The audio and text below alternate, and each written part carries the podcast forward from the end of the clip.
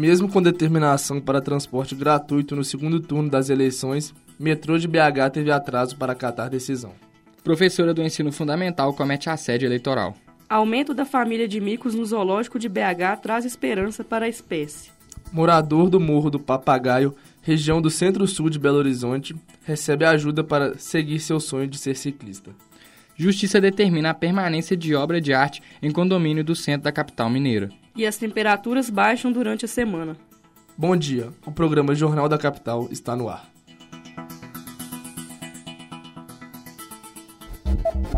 Cidade.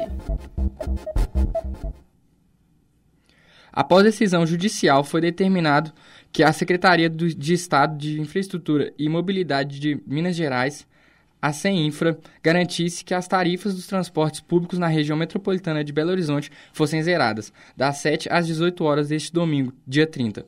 Porém, a Companhia de Trens Urbanos de Minas Gerais, responsável pelo metrô de Belo Horizonte, atrasou a gratuidade eh, do transporte em quase três horas. A CBTU, Companhia Brasileira de Trens Urbanos de Minas Gerais, justifica o atraso para o cumprimento da medida, dizendo que foi notificada às 10h50 pela Justiça a respeito da gratuidade no transporte nesse domingo. Em documento endereçado ao diretor-presidente da companhia, José Marques de Lima, Alexandre de Moraes deu prazo de quatro horas para que ele esclareça os motivos para o não cumprimento da ordem judicial. O ministro ainda estabeleceu multa no valor de 150 mil reais por hora de descumprimento. De acordo com o cálculo feito pela campanha Passe Livre pela Democracia, organizado pelo Instituto Brasileiro de Defesa do Consumidor e pelo Tarifa Zero BH, 100 milhões de pessoas em todo o país poderão ser beneficiadas pelo transporte público gratuito neste segundo turno. A medida combate a abstenção de votos, principalmente entre eleitores de baixa renda, tendo potencial para mudar significativamente o resultado das eleições, já que contempla 377 cidades brasileiras. E na última sexta-feira, dia 28, os pais de uma aluna de 7 anos, estudante da escola estadual Sara Kubitschek, se dirigiram à Secretaria de Estado de Educação de Minas Gerais para denunciar um caso de assédio eleitoral. A professora da escola em questão, que dá aula para o primeiro ano do ensino fundamental, vem incentivando os alunos a defenderem o candidato Jair Bolsonaro do PL. De acordo com a denúncia, a profissional mobilizou os estudantes a levar para casa as opiniões pessoais dela sobre o atual presidente, para que as ideias fossem debatidas com os familiares. A professora emitia frases como Lula é ladrão e afirmava que quem o defendesse é ruim, além de falar para os alunos que se o Lula ganhar, a gente vai ficar mais pobre. A partir disso, os colegas da única criança que afirmou que votaria no candidato do PT passaram a repetir as mesmas frases direcionadas a ela. A servidora pública, ainda, chamou a mãe da criança para uma conversa via aplicativo de mensagens, para tratar sobre as eleições para presidente. O conteúdo das mensagens inclui um vídeo favorável à reeleição de Jair Bolsonaro e foi anexado à denúncia. Depois que o caso foi levado para a direção da escola, outras formas de retaliação ao estudante passaram a ocorrer. Segundo o relato da família, a criança foi alvo de ataques individuais sobre o seu desempenho escolar durante a reunião de professores com a direção. A professora teria afirmado que a menina, entre aspas, era atrasada, não era boa aluna, indisciplinada e não tinha um bom desenvolvimento, fecha aspas. Este relato, de acordo com os parentes, se opõe às mensagens direcionadas à mãe da criança. Quando procurada pelo G1, a servidora pública disse não reconhecer as informações presentes da denúncia e, afir e afirmou que tem os pais dos alunos como amigos. Daqui a pouco, Justiça determina a permanência de obra de arte em condomínio do centro da capital mineira. E morador do Papagaio recebe ajuda para seguir seu sonho de ser ciclistas. Nos vemos após o intervalo.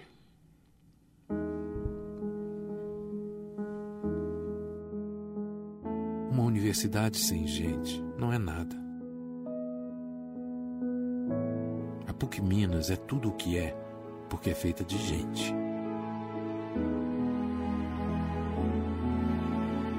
Gente que trabalha, que ensina, que estuda, que sonha.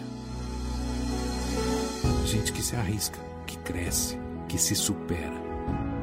Gente que ama, respeita, acolhe. Gente que alcança, conquista, que tenta uma, duas, três vezes. Que realiza, que chega lá que vive.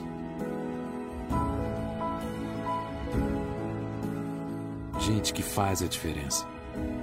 Gente como você. Vestibular PUC Minas 2023. Inscreva-se pelo pucminas.br. PUC Minas, feita de gente. Recentemente, a Justiça negou a remoção da obra da artista crioula da fachada de um edifício no centro de Belo Horizonte.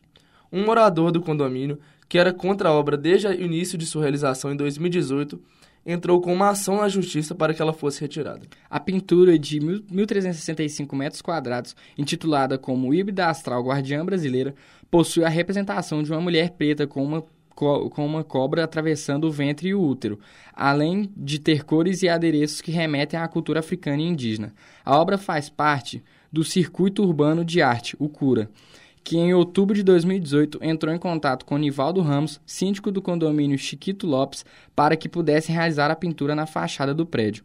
Como ela necessitava de reparos e o projeto não, ganha, não geraria custos para o condomínio, o síndico disse que a realização das obras foi autorizada pelo Conselho Consultivo, composto por seis condomínios, sem a necessidade de, de convocação de uma assembleia. Porém, após três dias do começo do projeto, um morador convocou uma assembleia para discu discutir sobre a continuidade dele. Ela foi realizada contando com a presença da idealizadora do Cura, Jana Macruz, e do advogado Joviano Maier. Ao ser realizada, a ata da reunião contou com 55 votos a favor da conclusão da pintura e apenas um voto contra, sendo este do morador que convocou a assembleia. Com essa decisão, o morador entrou com uma liminar para que houvesse a paralisação da obra mas o juiz da 22ª Vara Civil da comarca de Belo Horizonte negou a liminar e o mural pôde ser finalizado.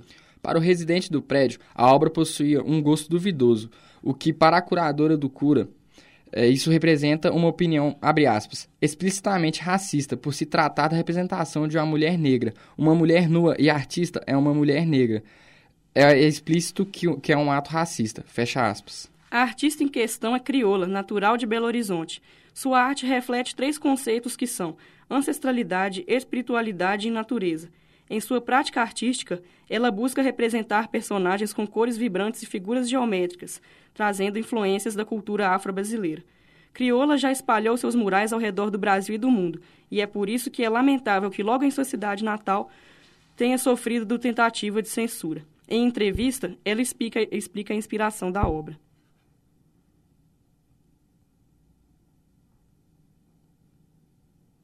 A gente resgatar as nossas raízes ancestrais do povo preto, do povo indígena e para a gente honrar, né, esse povo que eu acho que é tão marginalizado, assim. Esse é o intuito dessa pintura. Mas mesmo assim, a decisão tomada no dia 18 deste mês garantiu a presença da obra na fachada do prédio. No entendimento do juiz Cristiano Lucas Generoso, a pintura não altera nenhuma estrutura do edifício e nem a harmonia do seu projeto.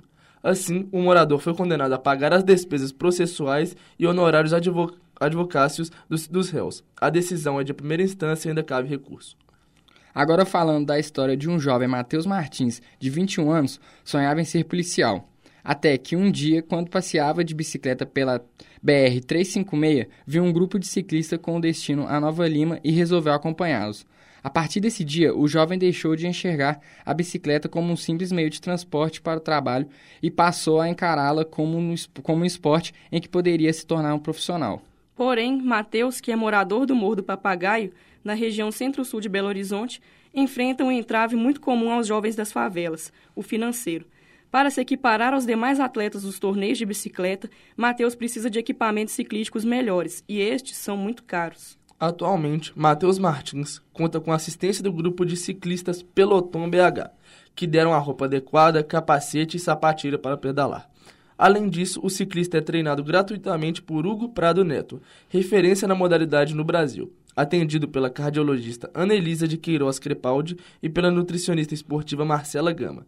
Matheus recebe ainda o apoio do empresário Petrus Ravazano, da ACL Turismo Esportivo. Agora, o atleta está em busca de uma bike nova e de um medidor de potência, junto ao Peloton BH. Criou uma vaquinha virtual para comprar os equipamentos de que, precisa. Segundo Vitor Hugo Prado, Vitor, Vitor, segundo Hugo Prado Neto, abre aspas, com o medidor de potência, a gente sabe qual é o real gasto de, de energia do atleta, para ele gerenciar isso durante uma competição, otimizar o esforço, aplicar a força certa na hora certa. Após o intervalo, você verá a reportagem sobre o Zoológico de Belo Horizonte e a previsão do tempo da semana. Eleições 2022. Não pode votar? Justifique. Está fora da sua cidade no dia da eleição? Justifique pelo e-título ou procure um local de votação ou de justificativa no dia da votação. Não conseguiu justificar no dia? Você tem até 60 dias para justificar comprovando o motivo da ausência. Quem está fora do Brasil também pode justificar. Justiça Eleitoral. Há 90 anos pela democracia. A família de micos-leões pretos pretos, que são símbolo da Mata Atlântica, aumentou no zoológico de Belo Horizonte. A espécie está severamente ameaçada de extinção e em um ano e meio nasceram quatro filhotes de mico, completando seis integrantes na família, que é composta de um casal de adultos, dois filhotes, fêmeas e dois filhotes de sexo ainda desconhecido. O processo de reprodução dos micos envolve muito cuidado. Durante os primeiros dias de vida, os técnicos do zoológico adap adaptam a rotina de cuidados para promover o mínimo de contato possível, reduzindo possíveis perturbações e situações de estresse para os animais, que estão dedicados a cuidar das, das crias. Nessa espécie, inclusive, não é raro ver o macho carregando os filhotes, já que são bastante participativos nos cuidados com a família. As irmãs, nascidas no ano passado, têm agora a oportunidade de aprender a cuidar de um filhote, observando seus pais com seus irmãos e participando dos cuidados com os mais jovens.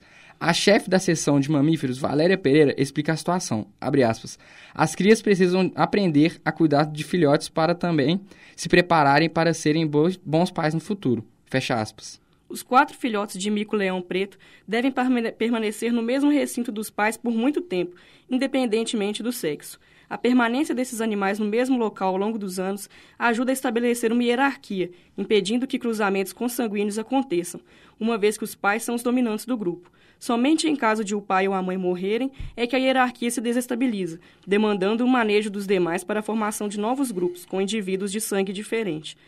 Valéria completa, abre aspas, na natureza, essas dispersões de indivíduos que vão atingindo a maturidade sexual ocorrem naturalmente. Já sob os cuidados humanos, torna-se necessário intervir para realizar novos pareamentos entre os indivíduos, fecha aspas. Belo Horizonte amanhece com chuvas pela cidade. A máxima de hoje fica em torno de 27 graus e a mínima de 18. Durante a semana, a previsão é de chuva na terça e na quarta. Deve ocorrer a diminuição da temperatura na capital mineira, com máxima de 25 graus na terça e mínima de 11 graus na sexta.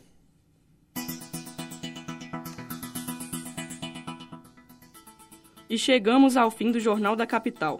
Apresentação Alexandre Tempone, Arthur Leles e Paulo Arantes. Produção Eduardo Oliveira e Vitorenzos. Trabalhos técnicos Clara Costa, Arthur Rocha e Giovanna Orsini.